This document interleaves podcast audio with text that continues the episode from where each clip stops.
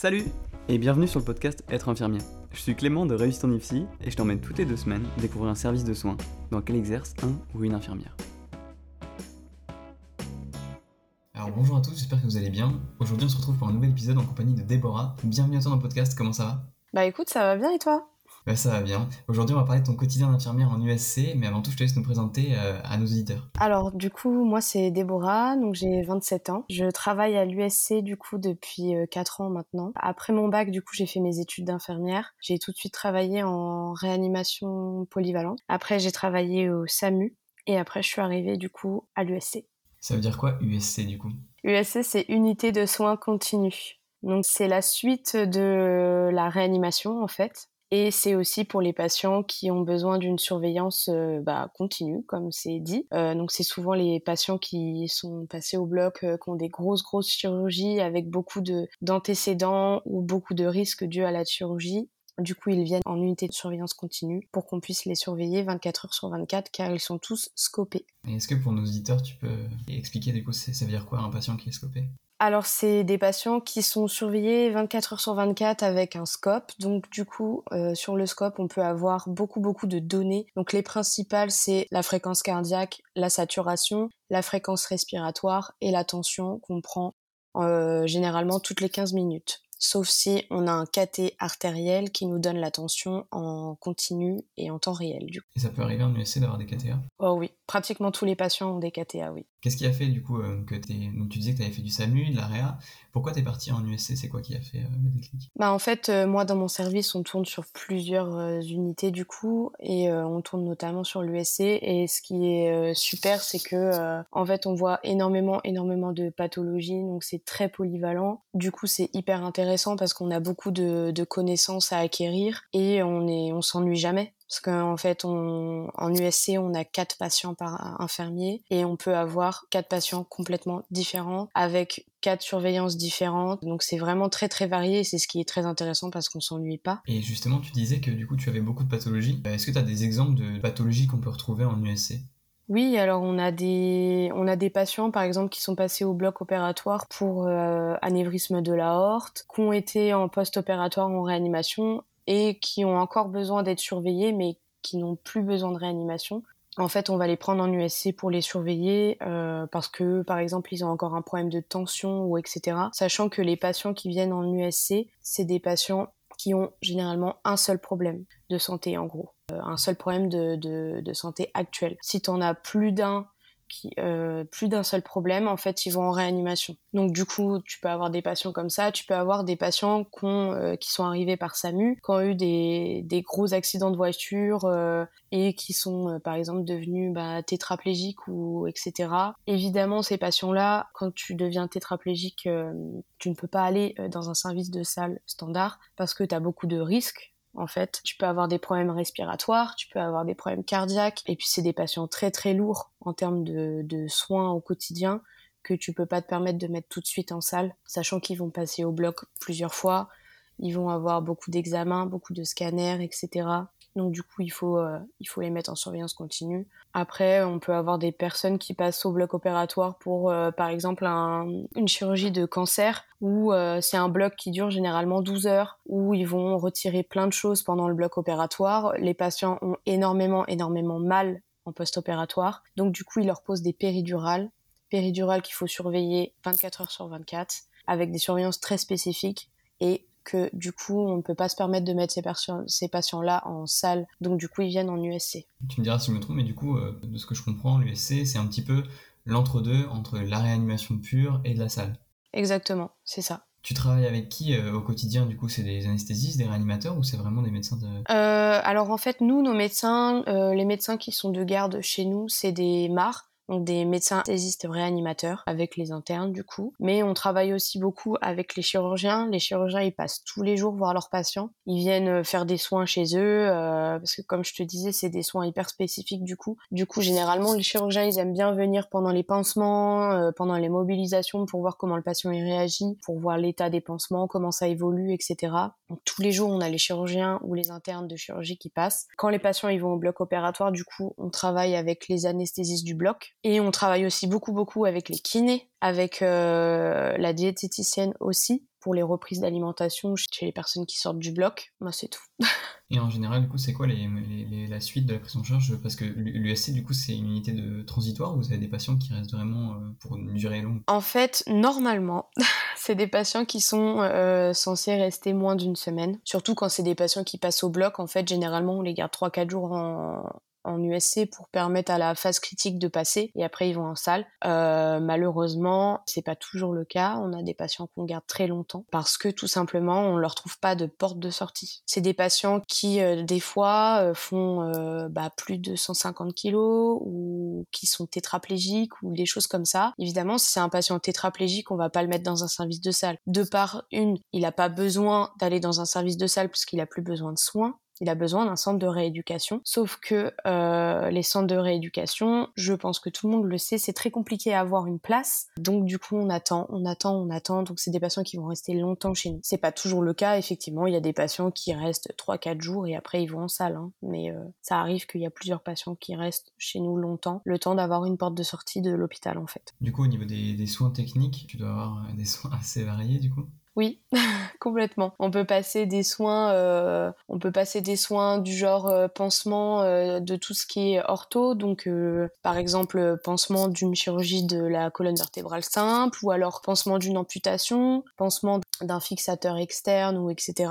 Après, on peut passer à ton autre patient qui lui est passé au bloc pour de la chirurgie digestive, donc du coup il va avoir des poches partout des colostomies, des iléostomies, des lames, des redons, des drains, etc.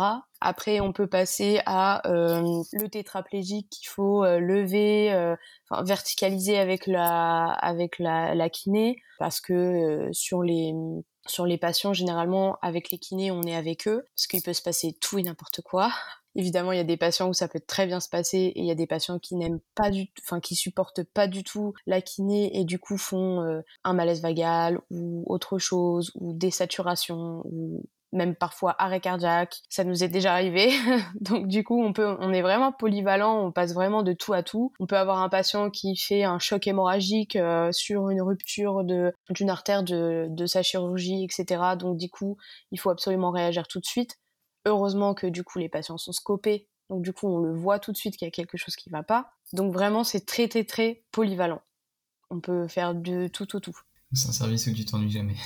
non. Comment ça se passe au niveau des horaires de travail? C'est du 12 heures? Oui, exactement. On travaille en 12 heures. On fait, euh, on travaille euh, du jour et du nuit. Du coup, on fait trois mois de jour et trois mois de nuit en fait. Et du coup, c'est hyper, euh, hyper intéressant parce que le travail de jour et le travail de nuit, c'est pas forcément le même. Parce que le jour, on va avoir tout le côté rééducation, avancement du dossier, etc., avec euh, les différents services, les différents chirurgiens. La nuit, c'est de la surveillance pure et dure. On fait aussi des pansements, on fait aussi les toilettes, on fait aussi les nurses, on fait tout comme la journée. Sauf que on n'a pas le côté les chirurgiens qui viennent faire les pansements, on n'a pas les kinés qui viennent faire la rééducation. On prône vraiment, vraiment, vraiment en USC la nuit, le repos des patients. Parce que c'est des patients qu'on va venir voir plusieurs fois par jour, parce qu'on fait un tour toutes les 4 heures voire toutes les 6 heures en fonction de la pathologie. Donc c'est des patients qu'on va embêter entre guillemets plusieurs fois par jour, on va leur parler. Il y a beaucoup de patients qui sont fatigués et c'est normal, ils ont eu des grosses chirurgies, donc du coup ils sont énormément, énormément fatigués, donc on essaye la nuit de les laisser le plus, les plus tranquilles possible. Sauf si évidemment c'est eux qui ne sont pas tranquilles, alors à ce moment-là on passe la nuit avec eux, mais c'est autre chose. Est-ce que tu as une,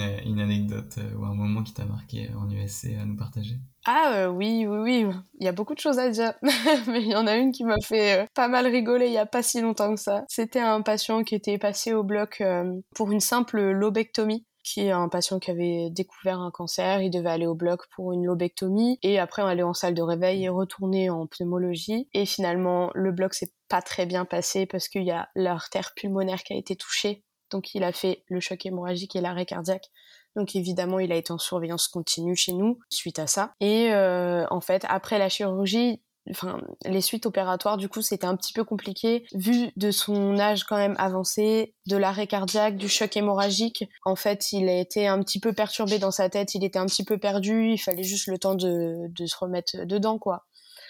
Et donc du coup on l'avait contentionné parce qu'il essayait d'arracher tout sachant que c'était un patient qui avait un cathé artériel, qui avait deux drains pleuraux, qui était scopé de partout, qui avait un cathé central, donc il fallait pas qu'il arrache les choses évidemment, mais il avait tendance à tout tirer. Donc on l'avait contentionné et un matin, je lui fais la toilette avec ma collègue soignante. Le patient était plutôt compliant, ça allait, il était plutôt bien orienté. Bon, il, me, il me disait qu'il était persuadé qu'il n'était pas à l'hôpital, mais bon, c'est pas très grave. Il était plutôt sympa. Donc je, dis à ma collègue, bon bah pour le petit déjeuner, on va pas le, contentionner, on va le laisser déjeuner tranquillement et on reverra après. Je suis sortie de la chambre vraiment une minute et euh, mon collègue est venu me, dire, euh, ton patient il est en train de toucher les fils, est-ce que tu veux que je le recontentionne? Parce que moi j'étais avec mon autre patient d'à côté et je lui dis, euh, oui, dans le doute, vas-y, recontentionne-le, j'arrive dans cinq minutes. Et mon collègue repart dans la chambre et je l'entends hurler qu'il a besoin d'aide. Donc j'ai couru dans la chambre et j'ai vu le patient tout nu.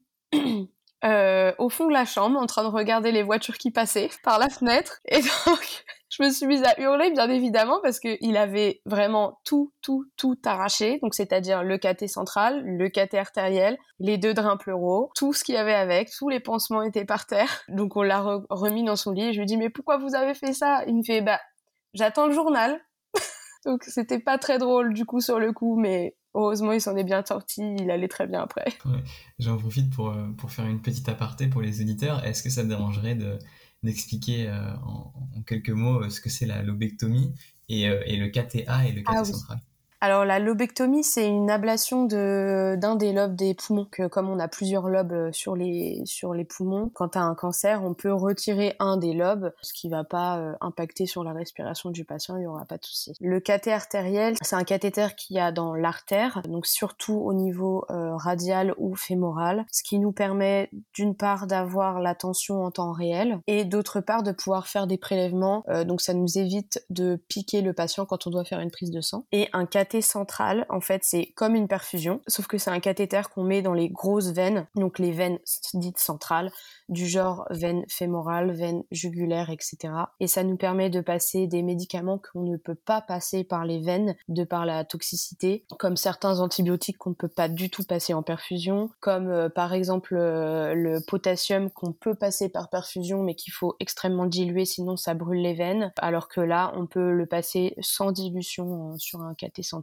et beaucoup plus rapidement qu'une sur une, VVP en fait. Je te remercie pour les, pour les informations. Si on se mettait dans la peau d'un étudiant, justement, euh, ou d'un futur IDE qui s'apprête à aller en USC, est-ce que tu as des conseils que tu pourrais leur donner pour préparer au mieux leur arrivée? Alors euh, oui, il faut pas avoir peur. c'est un service où on est euh, très dynamique, on court partout, on est très, on regarde tout le temps tout, on a vraiment l'œil partout parce que nous on est habitués, mais il faut pas avoir peur en tant qu'étudiant quand vous arrivez, puisque vous êtes pas, euh, vous ne connaissez pas, donc c'est normal qu'au début vous allez avoir du mal. Mais surtout, il faut travailler sur euh, tout ce qui est euh, l'anatomie, l'anatomie du patient. Il faut la connaître par cœur parce que du coup, nous, on fait vraiment tout type de pathologie, donc il faut vraiment connaître l'anatomie. Après, vous pouvez pas connaître toutes les pathologies, et ça, c'est normal. Quand on est arrivé, on ne connaissait pas non plus toutes les pathologies qu'on pouvait avoir. Ça s'apprend sur le tas. Il faut vraiment connaître les paramètres vitaux donc les normes de la tension, les normes de la, de la saturation, fréquence cardiaque, etc. Tu as des examens à, connaître particulièrement Parce que dans chaque USC, euh, vu que ça dépend aussi de la chirurgie derrière, il y a forcément des USC qui diffèrent quand même. Oui, euh, bah après il y a des USC qui font beaucoup de médecine. Nous, euh, comme dans notre hôpital, on a une réamed, on prend pas trop de médecine en fait, on prend beaucoup beaucoup de chirurgical. Donc c'est pour ça qu'il faut connaître vraiment bah, l'anatomie parce que du coup vu que ça, on, est sur de la dige, on est sur de l'ortho, sur de la gynéco, etc. Il faut connaître quand même euh, l'anatomie du patient pour euh, savoir euh, pourquoi il est là et du coup savoir les surveillances qui vont en découler quoi. Bah écoute, je te remercie Déborah pour ces, ces, informations précieuses sur ton quotidien. De rien, merci à toi. Je te souhaite une très bonne journée. Merci toi aussi. Si t'es encore là, c'est probablement que le podcast t'a plu. Alors n'hésite pas, quelle que soit la plateforme sur laquelle tu m'écoutes, à t'abonner, à laisser un commentaire ça m'aidera à le faire connaître et à aider le plus de personnes possible. Et sinon, je te dis euh, à la prochaine.